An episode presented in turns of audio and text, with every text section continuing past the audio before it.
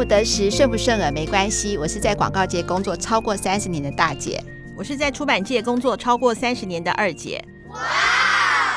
很多大四生啊，到了那个要快要毕业的时候，就会有点迷惘，因为呢，发现是说，到底自己要继续念研究所，继续读书呢，还是继续工作？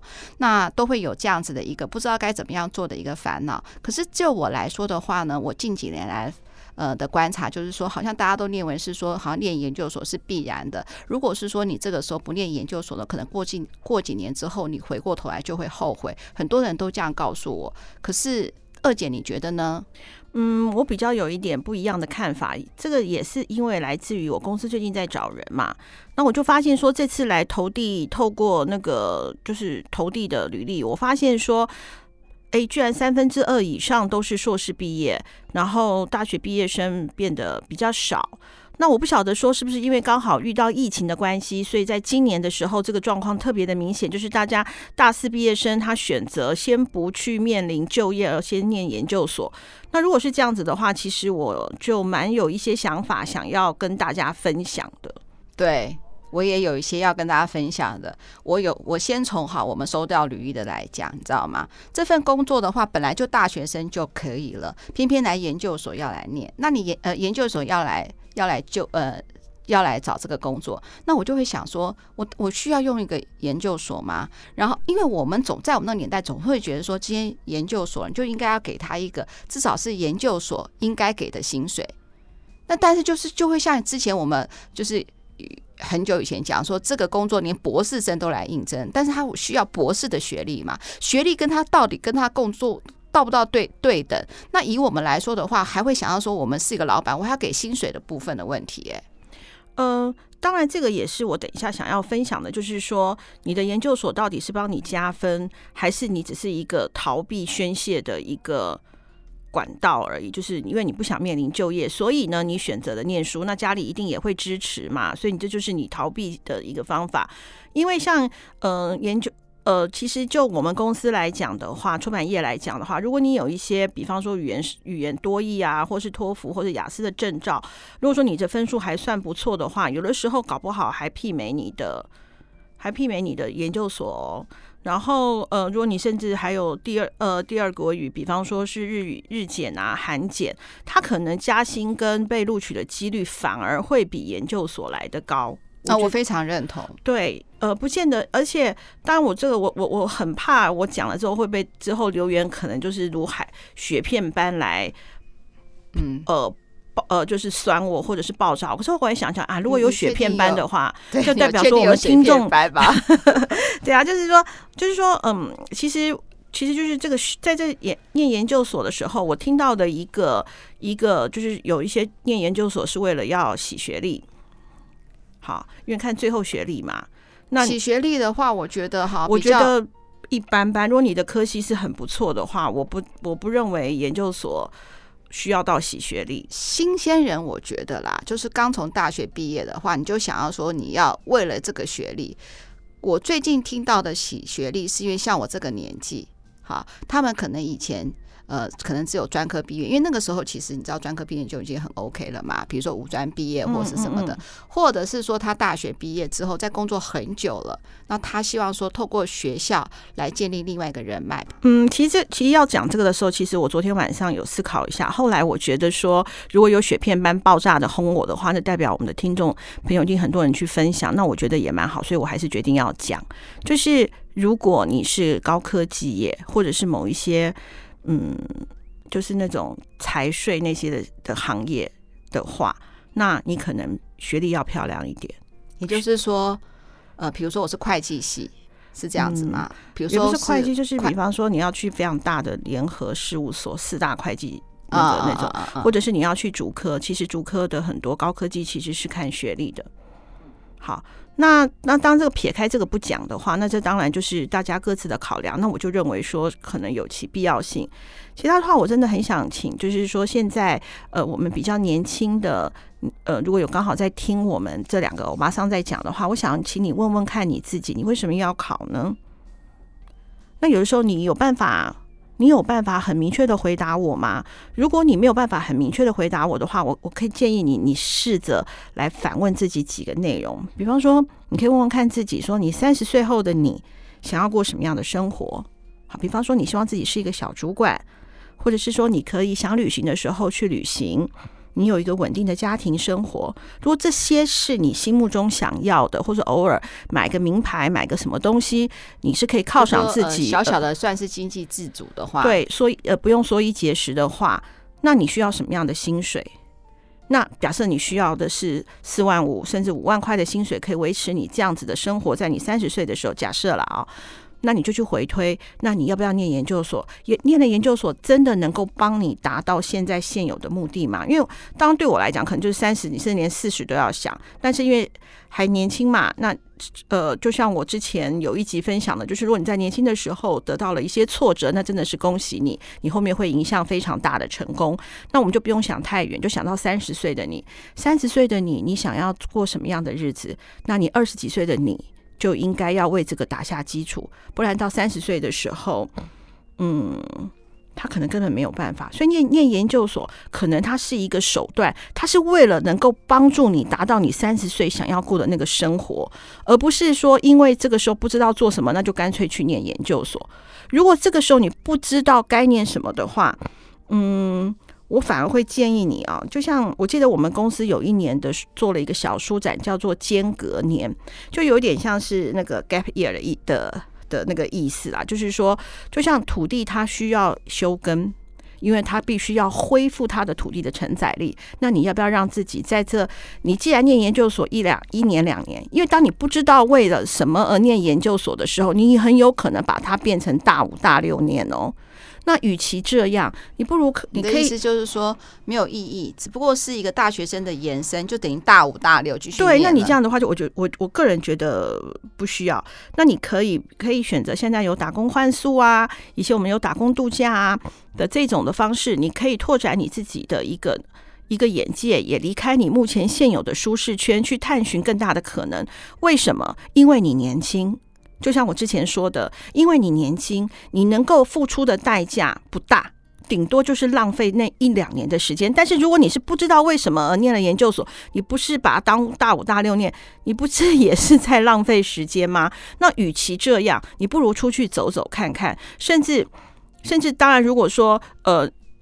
打工度假或者是打工换宿，如果是去国外，你可能在呃语言能力没有那么的好，或者是你有其他的一些考量的话，那你可以尝试试着去做一些行业啊，就是比方说我乱讲的啊，比方说是房仲啊、保险啊，或者是什么什么行业，就是哎，你可以搞不好这两年你反而知道你自己哦，原来我最适合出版业。啊，这个时候你反而能够定下心来，因为你已经尝试过了，所以你知道自己要什么。或搞不好这个时候你还认为说，对，我这个时候应该去念什么研究所，让我来自己以后在出版业更好。这个时候我觉得都很好，因为你知道你你念的研究所是为了达成日后目的的一个手段之一，而不是把它延伸成为大五大六念。更不要因为同学念你就去念，或者是同学这样做，所以你这样做。然后因为你，但是从头到尾你并不知道念研究所可以干嘛。那如果是这样的话，我就会觉得比较不建议去念。对我，我也有这种感觉，就不要盲从。我刚才出来想一下哈，就是说刚才那个你刚才讲说，呃，那个什么那个，就是你先设定一个一个经济基础为一个目标嘛哈。那还有一个就是说，要知道自己喜欢做什么，什么意思？也就是说呢，嗯，假设你可以先去就业博览会，先去找你喜欢的工作。然后呢，再想是说，你需不需要念这个研究所，是会比较好？因为其实蛮多人，比如说我是中文系，你知道吗？或是那个外文系，或是其他历史系。那我在这个部分的话，我为什么会要再想要念呃念研究所？有的时候他是想说换一个系所，增加自己的专业能力。比如说好了，像我我有认识，就是呃他们想要念那个呃，比如新媒体的，或是念企业管理的。好，或者是念呃其他的部分，他原来不是这样的科系，他想要转换这样的一个跑道，就是变成是说，呃，他把大学还是把它当做一个基本学士的一个培养，好，就更深一层的培养啦。然后呢，然后利用研究所再换一个科系。可是这个也会呼应你刚才讲的是说，至少你要有一个方向嘛。嗯，我对我觉得这是这也很好。但是你为什么知道你想要做这件事？比方说，我原本念中文系，然后我研究所要去念财税。你做了一个非常大的转换，是你以为那样的工作很好，看起来光鲜亮丽，然后都都很看起来漂亮漂那个漂漂亮亮的感觉上是感觉上是那个外表光鲜亮丽，所以你想要去找工作，你到底知不知道这个工作？就如果你做一个大转大转换的话，你知道这个工作到底在做什么吗？可是我我想比较真的比较讲哦，你说中文系到财税，我目前是没有听，我知道你是举例啦，我是没有听到这个实际的例子。但是蛮多人他进去念这个科系，你知道有些孩子是为了选校。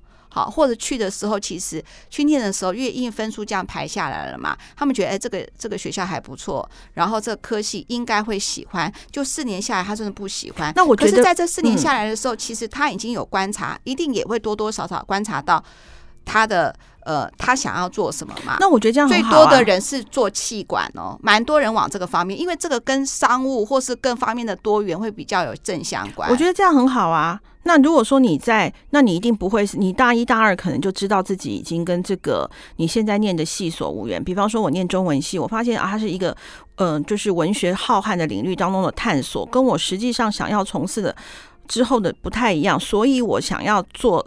比方说，我想要做呃行销企划，因为我有很棒的文文字能力，所以我转企研所里面的行销企划这边的可以啊。那你大三大四的时候，你是不是有修类似这样子的一个课程呢？有，我我我知道。那如果是这样子的话，那我就觉得你念研究所是对的啊。嗯，可是还有一种就是说，其实我对这个科系蛮，我再举，但是我现在不是说中文系就未来没有出路，中文系也很多出路，比如说刚才那个那个二姐有讲过，说也可以去那个张曼娟就是张曼娟就是中文系啊，张曼娟老师就是中文系啊，但但是因为他张曼娟老师那个中文系，他跟他的跟他的那个所学太正相关了，比如说我也还喜。蛮蛮喜欢我中文系的课程，我也去修了。可是我后来去应征的时候，应我觉得好像没有什么工作是适合中文系的。有些人又会回过来想再去念个气管，我的朋友的小孩就是这样子、欸。我觉得 OK，不是，我不是说不不要念研究所，而是如果你知道为什么去念，那就去念，而不是因为我不知道干嘛，那我现在那我就去念研研究所。所以研究所变成大五大六念，我就比较不建议。就像你不论是说你是什么样的科系，你发现说这跟我当时所想的不一样，所以我后来发现我自己有更适合的一个系所可以。适合我，那我所以我研究所的时候去念，那你已经知道你自己要什么啦，而不是盲从啊，就是同学去念我也去念，或者是我现在不想就业，家里还不需要我这份薪水的时候我就去念，不一样啊。我之前有一个朋友的儿。儿子哈，他直接碰到我的时候，他就问我说：“广告业是做什么的？”我说：“哎，你有对广告业有兴趣吗？”向长辈提问，我觉得是不是很伟大的事情？他非常伟大，因为基本上都不会找我们问，都会找同才。对，从小到大啦，就是他觉得学习是有一个很明确的目标。我说：“什么？”我说：“好棒，你有什么目标？”他说：“不是啊，是所有大人都告诉我说，国中就要考高中，高中就要考大学，这是你们告诉我的目标啊。”所以我就就以分数来那。到大学的时候，每个人又告诉我说，你的分数就应该这样子，不填就可惜。而且资管是就是很 OK 的，你知道吗？然后呢，他就念了资管。可是这个小孩从小到大哈都很喜欢画画，他也还有持续有画画。然后他现在的话就是，不过他现在才大二啦，好大二。那他资管成绩又不错，就很会很乖嘛，很会读书。可是他很喜欢画画。然后呢，他就想说，如果他今天毕业的话，他就想要再去读书。是念有关艺术这方面的，他还找到学校了，在在香港的一个什么艺术的什么学校，你你会你觉得呢？我，可是他为什么会问我呢？你感觉哦，那就照你会第一个啊，赵二姐说去啊，去去追求啊，你就是喜欢画画啊什么的啊。可是他也会想哦，可是如果我继续做资管，就会得到你三十岁就会有个小成就啦，甚至他那样资管的话，薪水就一定很好啊。如果你是他的妈妈，或是你是他的朋友，或你会怎么建议？你知道当场我不知道怎么回答他。哎，我觉得有的时候梦想要变成为实际上的职业，其实那是很难的。比方说，我梦想我梦想那个呃能够怎么样，但它变成转换成职业是很难。但是如果你有一份稳定的工作薪水之后，去实践你下班后的梦想，我觉得是比较可行的。如果他问我的话，我会这样告诉他，但是决定权在他自己。然后呢，他就问我，我就说，嗯，哎，现在有些发包网，哎，你知道有时候网络先发包，你先接 case，你看看能不能接到 case，并且赚到钱。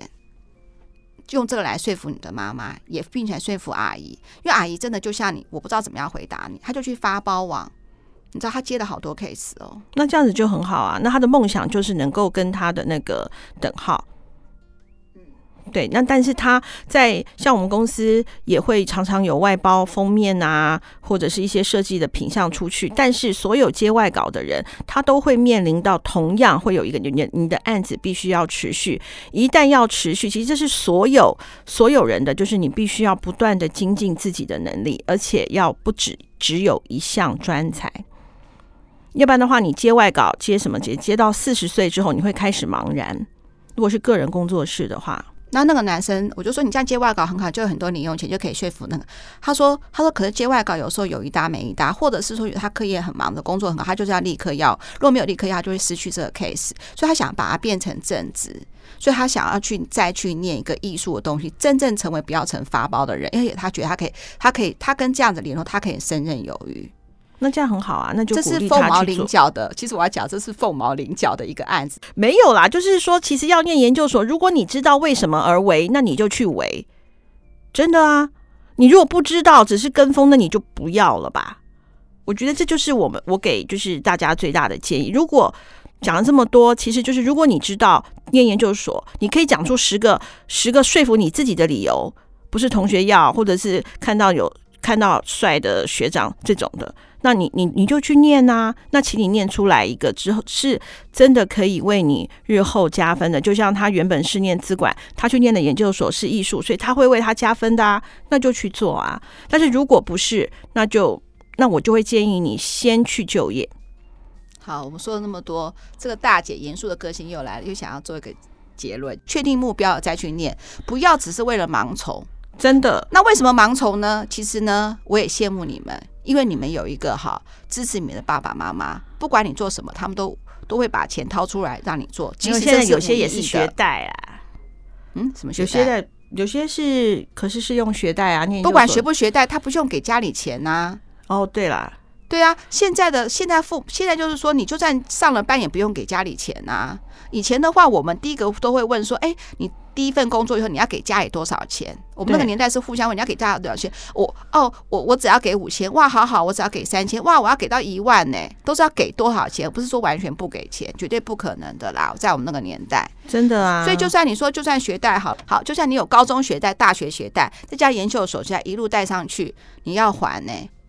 对啊，就算父母都不给你拿钱，你日后还要还，难道你要学贷要父母帮你付吗？那不太可能的啦。好，如果你是真真的是这样父母帮你付，当初你就不会学贷了嘛，父母就直接帮你付了，你也不用贷了嘛，对啊，对不对？一定是这样子的。好，所以这要最后就是要想清楚。那想清，如果你真的想清楚的话呢，就要知道哦，念硕士跟念大学是完全不一样的。你知道，就像我刚才讲，它是有论文的，它是有论述的。你要真正热爱这个项目，我决定去了，而且我还热爱这个项目，才写得出来论文。那这样子的话，就祝福你未来真的是一帆风顺了。对啊，嗯，祝福大家。嗯，好，今天节目就到这里了。希望你们还是要给我五颗星的评价。对，然后呢，我们现在粉砖跟那个呃 IG 都可以搜寻二五得一零，好，就是两个五十几岁的欧巴桑，希望带给你十分有意思的想法。拜拜，拜拜。